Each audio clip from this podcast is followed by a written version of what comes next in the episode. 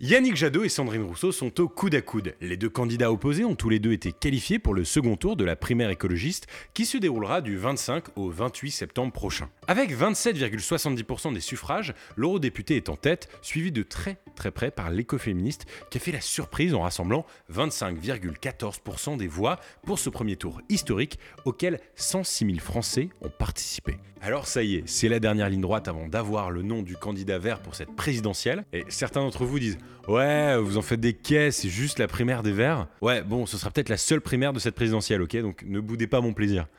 Merci. Vous verrez que la surprise ira jusqu'au bout aussi. Comme souvent, les résultats de la primaire écolo ont été cette année encore plutôt étonnants, alors que pendant longtemps le duel Yannick Jadot-Éric Piolle semblait être celui qui s'imposerait au second tour de cette primaire 2020. Les résultats annoncés ce dimanche par Julien Bayou, secrétaire national du parti EELV, Europe Écologie Les Verts, ont défié tous les sondages. Alors, si Jean-Marc Governatori est clairement le grand perdant de cette primaire avec seulement 2,35% des voix, c'est pas trop une surprise. Les scores des quatre autres candidats sont assez serrés. Éric Piolle récolte 22,29% des voix, Delphine Bateau rassemble 22,32% des votants et Yannick Jadot est en tête avec 27,70% des voix, talonné par donc Sandrine Rousseau et c'est 25,14%. Ainsi, parmi les 106 000 votants au premier tour de la primaire écologiste, à peu près moins d'un tiers des votants ont donc voté pour une écologie dite plus réaliste, une écologie de gouvernement, c'est en tout cas plutôt ce qui est décrit par les spécialistes, quand les deux tiers restants ont préféré donner leur voix à des programmes écolos jugés plus radicaux, plus ambitieux. Et d'ailleurs, rappelons-le, cette primaire était ouverte à tous à la condition d'avoir 16 ans et de débourser 2 euros pour l'inscription en ligne et de ne pas être un troll d'extrême droite venu saboter la primaire. Qui a mis ça sur mon prompteur? Alors, est-ce que certains passagers clandestins sont passés entre les mailles du filet? Ah, On ne le saura jamais. Donc bon, bah, je vous propose de juste passer à la suite du coup. Alors, quoi qu'il en soit, les résultats du premier tour de la primaire en ont donc surpris plus d'un. C'est le cas notamment de Eva Joly, ancienne députée européenne, qui soutenait d'ailleurs Éric Piolle, le maire de Grenoble. Du fait, moi, j'étais surtout étonnée de l'élimination d'Éric Piolle. Qui était le candidat que vous souteniez dans cette campagne qui est arrivé quatrième euh, En raison de son expérience à Grenoble et euh, du fait qu'il rassemble largement. Pourtant, celle qui avait remporté la primaire écolo de 2011, on se rappelle avec les petites lunettes, devrait se rappeler qu'elle avait elle-même éclipsé celui qui était désigné comme le grand favori à l'époque, à savoir Nicolas Hulot. Quatre ans plus tard, c'était Cécile Duflot, ex-ministre du Logement et apparemment donnée favorite à l'époque, qui avait finalement perdu face à celui alors moins connu du grand public, j'ai nommé Yannick Jadot. Tout ça pour se ranger derrière Hamon. Alors, soyons clairs, ce dimanche, si pour certains la surprise était du côté du déclassement d'Éric Piolle, Yannick Jadot a quand même maintenu sa position de favori, mais sans toutefois parvenir à largement devancer sa concurrente, qui s'annonce être de taille. Cette concurrente, vous la connaissez, c'est Sandrine Rousseau. En se en deuxième position, Sandrine Rousseau, qui a souvent été décrite comme l'outsider de la campagne, a l'air d'être bien la seule à pas du tout être surprise par son très bon résultat. Êtes-vous surprise par ce résultat ou est-ce que vous vous y attendiez?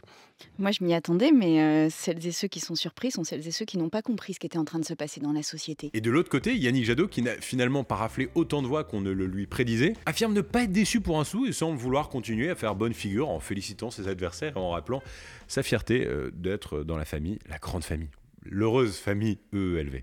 Moi, ce matin, je suis très heureux et je suis très fier de la famille écologiste. On a montré que l'écologie avait des propositions, des solutions aux difficultés quotidiennes des Françaises et des Français. Et pourtant, franchement, entre nous, il y a de quoi avoir les boules quand même. Rappelons-le, un sondage Ipsos Soprasteria, publié le 4 septembre, quelques jours donc avant la primaire des écologistes, lui donnait 69% des intentions de vote. 69 Certains même le voyaient passer dès le premier tour. Et toujours selon ce même sondage, donc quoi, faut faire gaffe, Sandrine Rousseau n'était crédité que de 11% d'intentions de vote. Comme je vous le disais, donc, les primaires écolos sont toujours pleines de surprises. On n'est donc plus qu'à une petite semaine du second tour, qui est donc fixé du 25 au 28 septembre, pour une primaire écologiste où il n'est plus possible de s'inscrire, hein, il faut le rappeler. Mais avant ce grand rendez-vous télévisuel qui s'annonce décisif. Petit rappel des programmes Made in Gaspargi. Peu connu du grand public il y a quelques mois, l'économiste Sandrine Rousseau se distingue par sa radicalité qu'elle assume pleinement. Pour elle, il est temps de mettre un terme à notre système...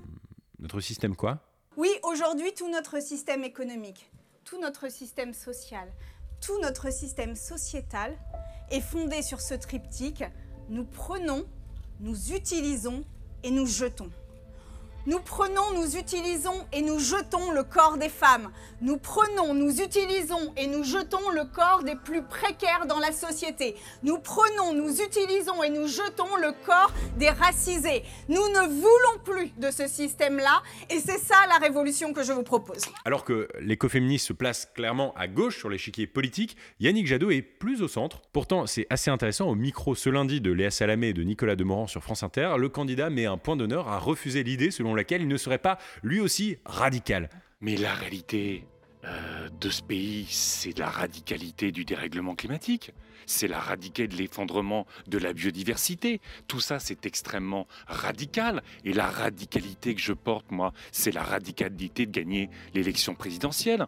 Ce qui est, il faut bien le dire au fond, assez stratégique. Les Verts ont globalement bien plus voté pour des euh, programmes radicaux que prévu. La décroissance de bateaux à plus de 22% des voix, personne ne l'avait vu venir. Et donc, si naturellement les sympathisants de Governatori devraient euh, rallier Jadot, parce que plus proche de sa ligne politique et aussi parce que Governatori lui a affiché son soutien public. Enfin, on parle de 2% des voix. Il est donc indispensable pour Yannick Jadot d'afficher un semblant de radicalité, d'anticonformisme pour espérer élargir sa réserve de voix et assister à un report de voix des sympathisants de Piolle et Bateau qui auraient aujourd'hui plus tendance à voter pour Sandrine Rousseau. Bon, maintenant, petit zoom sur les programmes. Les deux candidats s'accordent sur certains points, notamment sur les questions du nucléaire et de l'alimentation. Mais un des points majeurs sur lesquels ils se différencient notamment, c'est la décroissance. En effet, si Sandrine Rousseau croit en une décroissance accompagnée d'un projet social, Yannick Jadot ne se prononce pas vraiment sur un débat qu'il juge trop théorique et pas assez concret. Il a passé toute sa campagne à dire qu'il fallait une décroissance pour le carbone, mais une croissance pour les entreprises qui jouent le jeu, en gros. On va pas avoir un débat théorique. Moi, ça fait 30 ans que je suis écolo.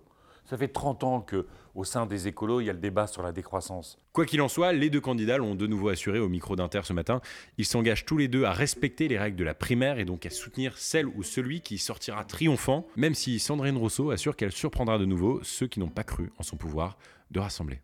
Je respecte les règles de la primaire et je soutiendrai le vainqueur, mais euh, vous verrez que la surprise ira jusqu'au bout aussi. Bref, on suivra les résultats de cette primaire de très près et on verra si celui ou celle qui gagnera poursuivra sa course dans la présidentielle au risque de fragmenter encore davantage une gauche déjà bien divisée, ou si au contraire le candidat ou la candidate se rangera derrière une autre personnalité politique comme Anne Hidalgo ou Jean-Luc Mélenchon. D'ailleurs entre nous ça pourrait plutôt bien arranger le PS et la France Insoumise de voir Sandrine Rousseau émerger en tant que grande gagnante de cette primaire des Verts. En fait ça permettrait à Anne Hidalgo de se distinguer comme une figure politique plus modérée à côté d'une Sandrine Rousseau un peu plus explosive. Et du côté de la France Insoumise, Jean-Luc Mélenchon pourrait espérer obtenir une alliance avec cette nouvelle figure des Verts. Finalement, je t'invite à me donner tes pronostics en commentaire.